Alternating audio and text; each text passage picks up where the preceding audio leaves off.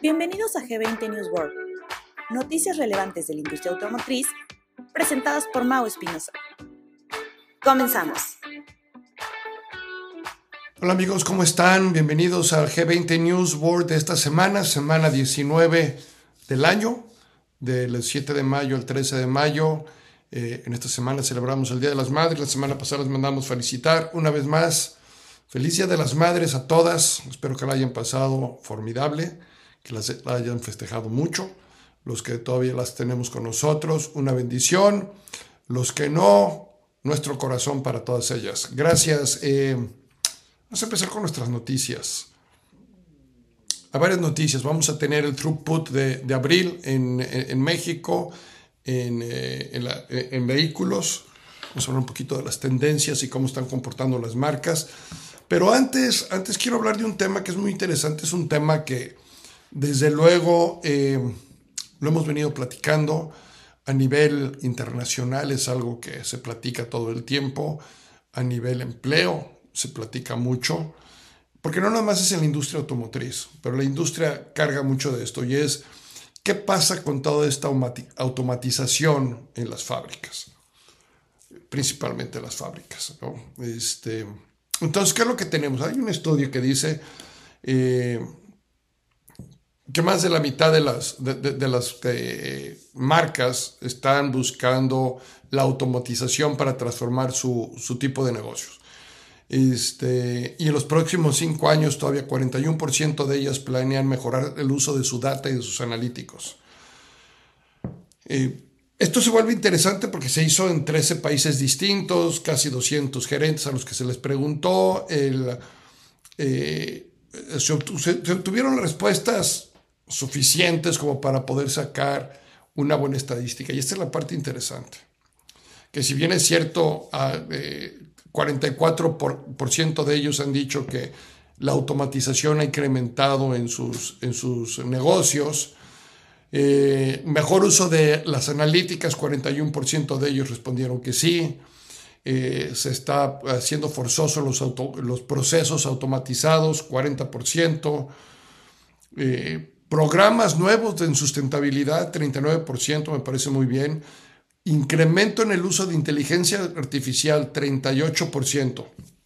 Y así otras preguntas más. Entonces, una de las preguntas o de los resultados interesantes de esto, eh, independientemente de todo, es que el 85% de todas las empresas eh, espera mantener o incrementar a su fuente de trabajo.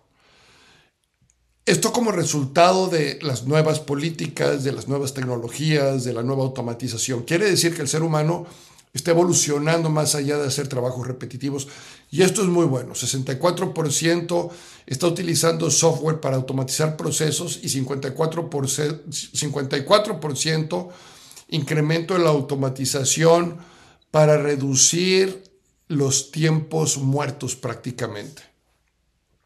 Por un lado tenemos eh, la automatización que viene a ser las empresas más efectivas, viene a ser las empresas más rentables. Ahorita vamos a hablar de, de la parte financiera que esto está sucediendo, eh, del incremento en la transformación digital y cómo esto mejora costos y mejora calidad. Eh, y al mismo tiempo 85% de ellas esperan mantener o incrementar su fuerza laboral. Y esto eh, creo que nos da un indicador muy claro de lo que hemos venido también platicando o de lo que platicábamos el año pasado, de que todo esto va a crear algo nuevo, todo esto de la automatización, todo esto de la inteligencia artificial, más allá de venir a, a desplazar, viene a crear. Y yo les hacía mención de lo que lo hemos visto en las otras revoluciones, ¿no? Revolución industrial y la revolución transformación, este, la, la, tecnología, la de la informática, y ahora, y ahora viene esta de la automatización e inteligencia artificial, y nos va a dar otro tipo de, de trabajos, vamos a evolucionar, vamos a crecer, eso es muy bueno para, para el ser humano y seguramente el nivel de, el nivel de compensación va a ser distinto. Y esto del nivel de compensación ya lo estamos viendo en muchos casos. ¿Qué es lo que está pasando? Miren, en México con el crecimiento que se está teniendo, eh, porque está teniendo crecimiento, eh, una de las cosas que estamos viendo es el incremento en los sueldos y salarios. No, hay duda, no hay duda. De toda la data que recibimos, eh, ha habido un incremento en sueldos y salarios, ha habido un incremento en la percepción de la gente que trabaja en las agencias automotrices en México, es un incremento importante que tiene que ver con varios factores, varios factores, desde productividad y rentabilidad, este, cambios en la oferta y la demanda en la industria, pero no nada más en la de productos, ¿eh? en la de empleo también. Miren, en México tenemos actualmente en la parte norte del país todo, todo lo que es nearshoring. Y todas las empresas que vienen de nearshoring están contratando gente. Luego tenemos todas las marcas chinas que están llegando a México y todas esas marcas chinas que van a ser más de 250 agencias para finales de este año seguramente o poco más entonces, ¿qué es lo que vamos a tener? Vamos a tener más agencias nuevas y eso está generando más empleo. Ese empleo de dónde proviene? Ese empleo, alguna parte es nuevo, una parte es nuevo, pero otra parte proviene de ese cambio de ejecutivos entre agencias donde va a haber unas mejores ofertas por parte de estas eh, agencias nuevas, marcas nuevas. Y entonces para retener talento, pues vamos a tener que mejorar, ya lo estamos viendo, se está teniendo que mejorar el, eh, eh, la oferta salarial. Y finalmente, en el sur de la República tenemos, eh, tenemos, entre otras cosas, el tren Maya, que está siendo una fuente de, una fuente de empleos importantes, entre otras cosas, digo, ¿no? Porque hay, hay muchos otros eh, fabricantes que están también creciendo, hay otras industrias que están creciendo, todo eso está generando más empleos, mejores empleos, mejores remunerados, y todo eso en conjunto le cae muy bien, no nada más a la industria, le cae muy bien al país. Por supuesto que tenemos que acostumbrarnos a una, eh, a una estructura de negocio distinta. No cabe duda. Pero también esa estructura de cambio de negocio está llegando con una estructura de cambio en el modelo de negocio que tenemos. Y es parte de esta gran transformación que estamos viviendo y es parte interesante de todo lo que está sucediendo hoy en día. Entonces, Bien interesante lo que está pasando ahí. Vamos a seguir eh, analizando y identificando áreas de, oportunidad. Yo creo que es hacer cambio de velocidades. Tenemos que pasar de cuarta a quinta o de quinta a sexta. Es momento de cambiar a una velocidad más alta en la que tenemos que trabajar, en la que tenemos que enfocarnos. Acuérdense, hay algo importante cambiamos para mejorar y mejoramos en la búsqueda de perfección. Luego hay otra noticia de la que quiero hablar, hablando un poquito del sector del camión pesado, donde vienen muchos cambios y los resultados de Packard eh, a nivel mundial han dado resultados muy interesantes. Eh, y, hacen una comparación contra Iveco, son eh, una de las marcas recientes en el, en el mundo del tractocamión a nivel mundial, donde ha tenido una transformación fuerte en los últimos dos años. Y este, sin embargo, si bien es fuerte en Europa, 72% del ingreso de Iveco viene de Europa. Comparado contra Packard, pues Packard tiene una, un, potencial mucho más fuerte, ¿no? Y, y el estudio lo hacemos contra Packard porque es el estudio que se tiene aquí, es el estudio que, que se hizo. Eh, y, los resultados, dice, Packard tiene dos mercados fundamentales en tamaño, Europa y Norteamérica. En cada una de estas dos eh, mercados espera crecer 300 mil vehículos eh, para el próximo año. Hay un tercer mercado para Packard, que es América del Sur que es más o menos el 33% de los otros dos. Y ahí ve el crecimiento de otras 115 mil unidades. Entonces Packard está, eh, está volteando a ver eso. Y Beco, aún en un año fuerte como fue el 2022, apenas logró una, una rentabilidad, una ganancia del 3.7%. De hecho, sus ingresos netos llegaron a los 14.2 billones eh, en EBIT ajustado, ¿no? Este, realmente no es, eh, dice la nota, no es algo muy fuerte eh, en ese sentido. Packard, por otro lado, tiene resultados mucho más alentadores y con mucho más crecimiento. Inclusive, si ven la gráfica que tenemos en, en, la pantalla en este momento, van a ver cómo Packard va arriba, arriba de todos con, con ROS o ingresos netos contra ventas constantemente por arriba del 7, 8, pegándole al 9% y llegando a romper ese famoso 10% en el, en el último año. Mientras que Iveco es la marca que está más abajo de todas, ¿no? apenas llega ahí. La otra que viene creciendo fuerte a, nivel internacional es Daimler, estando ahí. Volvo a nivel internacional, que es fuerte, ha venido también, ha venido también creciendo. ¿no? Este, entonces tiene, en, aparte Packard, una de las cosas que tiene fuerte es la parte de ventas, ¿no? Y ahí trae un crecimiento constante anual del 9%. Eh, y también lo podemos ver en la gráfica que están viendo. Entonces es interesante ver lo que está sucediendo en el mercado de, del camión pesado igual que la industria del, vehículo ligero, de repente volteamos a ver a estas marcas chinas nuevas o las marcas nuevas que se están creando y es claro que pudiéramos este, pensar que están pegándole al mercado, pero están, están haciendo su ruido en el mercado. Eh, pero hay marcas que, siguen siendo muy fuertes y que sus productos, sus indicadores claves siguen teniendo una, una estructura muy pesada, muy fuerte y no habría por qué eh, estar preocupándose por, por marcas como estas.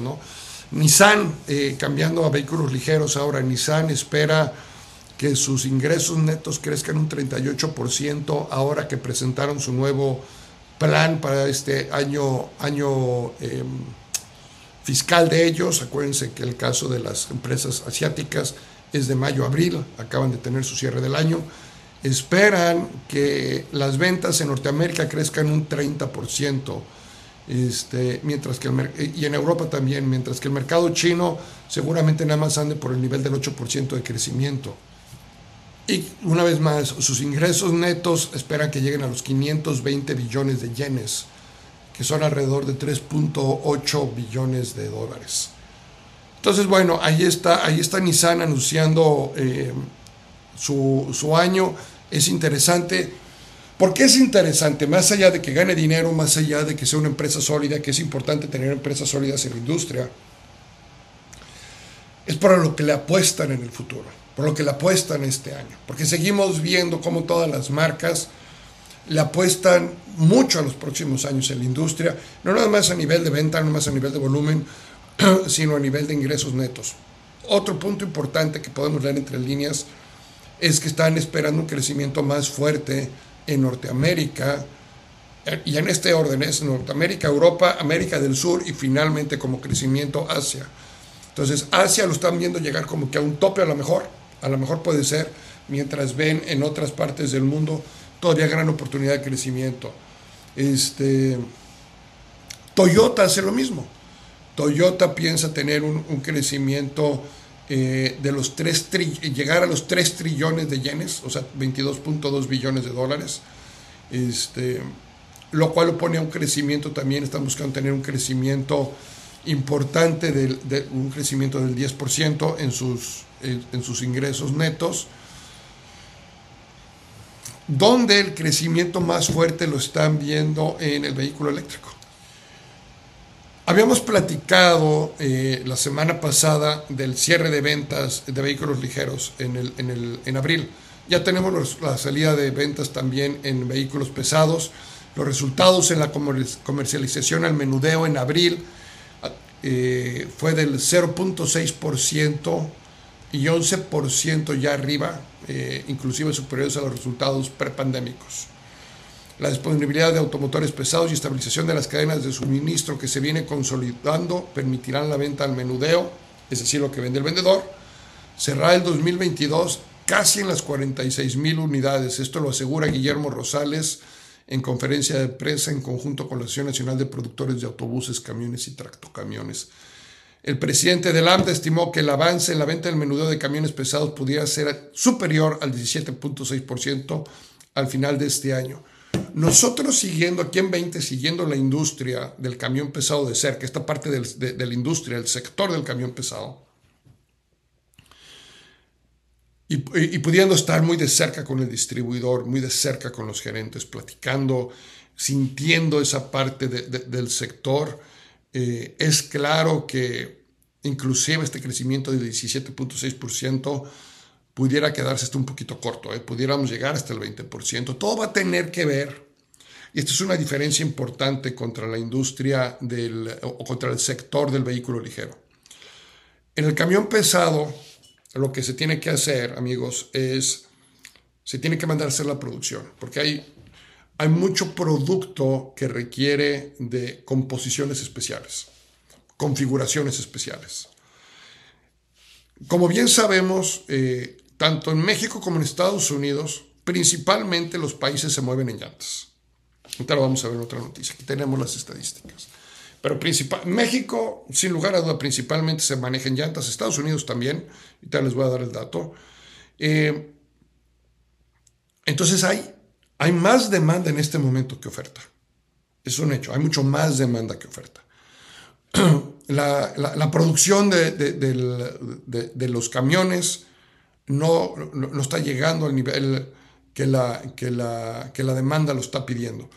Entonces, cuando digo que pudiéramos llegar un 20%, pudiéramos llegar muchísimo más arriba, eh, pero las, eh, las cadenas de suministro, la producción del producto, todavía no, todavía no alcanza y eso va a tardar todavía un poco más. Yo creo que puede tardar hasta 18 meses, si no es que 24 meses, en que se puedan empezar a equilibrar. Entonces vamos a seguir teniendo mucha oferta en este, eh, en este sector, en esta parte de la economía, aunado la forma tradicional que venía trabajando, aunado a todo este crecimiento que mencionaba hace un rato de los nearshoring en el norte, de todo lo que se viene como parte de eh, las industrias aliadas a lo que es el, eh, el sur de la República, con el tren Maya y con todos los otros proyectos que hay están generando más trabajo, desde luego. Entonces, este, pues ahí hay un, crecimiento muy, muy importante eh, en ese sentido. Bueno, cambiando de tema, throughput, throughput en México comienza el segundo trimestre del 2022 con un mes de abril que sigue dando señales de fortaleza. La industria tiene un crecimiento del 23.1% en unidades totales enero-abril del 2023 versus el mismo periodo de 2022. Si bien el acumulado en el 2002 se promediaban 44 unidades de throughput mensual, este año estamos en el 52 unidades de throughput, un 18.2% por arriba. En crecimiento por agencia, este es importante, el crecimiento de la industria trae un 22.5, por agencia el 18.2. Acuérdense que tenemos más agencias este año, sin embargo la industria sigue creciendo más, a pesar de que se están abriendo más agencias. Y este dato otra vez se vuelve muy interesante y muy importante, porque luego creemos que porque llegan más agencias, estamos dividiéndonos el pastel. El pastel se está haciendo más grande. Es claro que el pastel se está haciendo más grande y nos está tocando una rebanada, por lo menos por agencia, a nivel industria, más grande que la que teníamos antes. Entonces, en el puro mes de abril, el puro mes de abril, el throughput fue de 49 unidades, mientras que el throughput del 2022 eh, en el puro mes de abril era de 43, 7 unidades más por agencia. Y en cuanto al acumulado este año contra el año pasado, crecimos de 44 unidades a 52 unidades en agencia. Este dato es, este, es interesante, sobre todo ahora que lo veamos por marca, porque aquí es donde se viene la parte interesante. Primero, crecimientos. Crecimientos importantes del año pasado contra este año, por supuesto, Nissan. Acuérdense que Nissan el año pasado sufrió mucho en este tema. Ahorita vuelve a alcanzar ya las 51, 50, perdón, las 81 unidades. Toyota, Toyota el año pasado traía 84, a principios de año empezamos a ver una caída de las finales del año pasado. Sigue estando en 76 unidades. Eh, otra marca que sigue arriba de las 80, brincó las 80 mediados del mes del año pasado. Hace un año estaba en 78 y está en 81, es Kia. Kia sigue manteniéndose en esos niveles de 80 unidades, inclusive a nivel tienda. Ellos y Nissan son los número uno con 81 unidades por tienda. Mazda, Mazda 76 unidades. ¿eh? Eh, luego por ahí tenemos a MG Motors en 69 unidades, Chirey 74 unidades. Y luego después de todas esas tenemos a General Motors con 58 unidades y Hyundai con 54 unidades. Luego vamos a ver hacia abajo cómo están comportando. Pero eso fue en lo que va el acumulado del año enero-abril. Eh, mes con mes. Y esta es la parte interesante, porque vamos viendo tendencias. ¿Quiénes están ganando la tendencia? Promedio del año pasado, les voy a dar el promedio del año pasado, luego su nivel más alto, su nivel más bajo por marca. El promedio del año pasado, 60 unidades Chevrolet. Su nivel más bajo este año ha sido 44, su nivel más alto 66, que se dio en el, mes de marzo, y el mes de abril se cayó ligeramente a 62. Tiene sentido, la gran mayoría cayeron en el mes de abril. Digo la, la mayoría, no todos, Volkswagen creció en el mes de abril. Eh, pero la gran mayoría, porque el mes de abril por lo general es un mes un poquito más complicado, menos días, eh, etc. Nissan el año pasado promedió 61, su nivel más bajo ha sido en el mes de abril con 65 unidades, que viene seguido de su mejor mes, que, era de 98 unidades. Venía en, crecimiento 74, 84, 98, caída 65 en el mes de abril. Y se sintió ¿eh? el G20 de que tengo de los distribuidores Nissan lo venían sintiendo. Eh, esperan una buena recuperación el mes de mayo. Vamos a ver si es cierto. Toyota. Toyota se mantiene 81 unidades promedio el año pasado, 84 en enero y febrero, marzo, abril 73 unidades muy parejo. Volkswagen viene, en, viene buscando ese crecimiento. Arriba del año pasado, seguro, 36 unidades promediaron el año pasado. Este año arrancaron con 38, 43, 44, 45. Ahí va Volkswagen, su mejor mes del año, el mes de abril hasta ahorita. SEAT, muy constante en sus veintitantas unidades, a pesar de que a marzo tuvo un excelente mes con 32 unidades. Su promedio de 25 unidades no cambia, comparado contra 15 que traía el año pasado. Muy bien SEAT. Kia, Kia va mucho mejor que el año pasado. El año pasado promedió 78 unidades todo el año. Ahorita ya hemos visto su promedio, ya está en 81. 79 en enero, 77 en febrero, 87 en marzo y 80 en abril. También un mes que se cayó en abril. A la que sí le pegó el mes de abril, a la que sí le pegó el mes de abril fue a Mazda. ¿eh? Porque Mazda venía de meses muy buenos. El año pasado promedió 52 y tuvo un primer trimestre de ensueño con 87 unidades en enero, 73 en febrero y 93 en marzo. Abril, abril se cae a 50 unidades.